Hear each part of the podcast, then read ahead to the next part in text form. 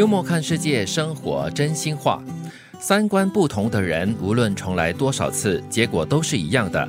他不懂你的委屈，只会觉得自己没有错。两个人真正的可悲，是连吵架都不在一个点上。没有一点共同话题，是两条平行线。对，三观不同真的很难呢。嗯，不只是相处，连争吵真的是没有办法在同一个点上。嗯，平行线嘛都没有交叉，交叉可能还会碰撞出火花，还会矛盾，还有冲突。完全没有交流的话，嗯，就是这样子咯。平行线 OK 啊，就经过彼此身边，然后挥个手就拜拜 擦肩而过。最怕就是你看左边，我看右边，那也 OK。所以就说了，连吵架都不在一个点上。所以如果你生活中身旁有这样子的人哦，不管是朋友还是亲人的话，亲人很难避免了，就是很难疏远，总会有碰面的时候。比较少会有那个三观不同的状况，因为毕竟整体的那个成长的文化、生活的那个文化习惯相同。嗯，其实三观不同无所谓，至少要有交流。你不同的话，你可以讨论，你可以有争执。对，但是如果完全不交流的话，那就即使三观都同的话也没有用。如果三观不同的人哦，可以平心静气的把自己的观点提出来的话，呃，我觉得还可能会迸发出一些火花，或者是一些新的思维也不错哦，互相激励嘛。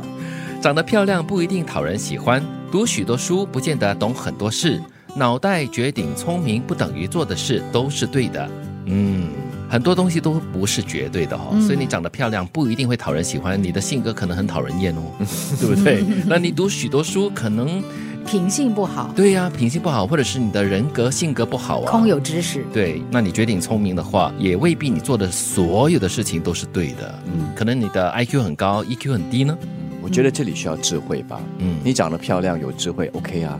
嗯，那你读很多书，但是你不思就没有智慧了。所以你读很多书没有人性也是没有用的。你你很聪明，但是你没有智慧。对，但是那也不对啊。是，做真实的自己，不用假装去讨人欢心。只要是发自内心的真诚和善意，自然会有人与你同行。嗯，我觉得人活在这个世界上呢，常常担心的不是没有人，而是人太少。所以，我们常会觉得说，我要很多人、很多很多人，我们才会觉得安心。是，或者是你在社交媒体上就是 PO 了一些东西过后，你要很多很多的 likes 啊，多的赞哈，来证实自己的这个生活了是美好的，是对的，或者是你的观点是对的。我觉得没有必要了。最重要的就是很真诚的做自己，然后很真实的表现自己，那是最重要的了。人一走，茶就凉是自然规律；人未走，茶就凉是世态炎凉。嗯，人一走，茶就凉是自然的规律，也是的确是如此哦。疏远了嘛，嗯，疏远的话少交流、少互动，难免，除非双方都很刻意的、很有意识的去保持联系。嗯。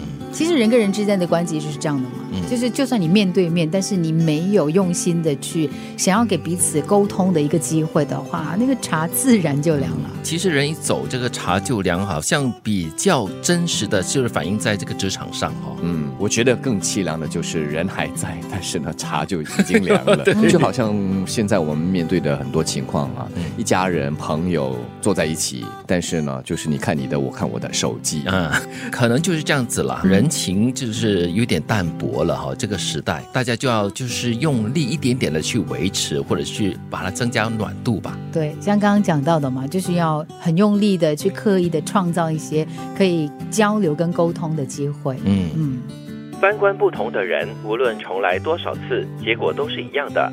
他不懂你的委屈，只会觉得自己没有错。两个人真正的可悲，是连吵架都不在一个点上。长得漂亮不一定讨人喜欢，读许多书不见得懂很多事，脑袋绝顶聪明不等于做的事都是对的。做真实的自己，不用假装去讨人欢心，只要是发自内心的真诚和善意，自然会有人与你同行。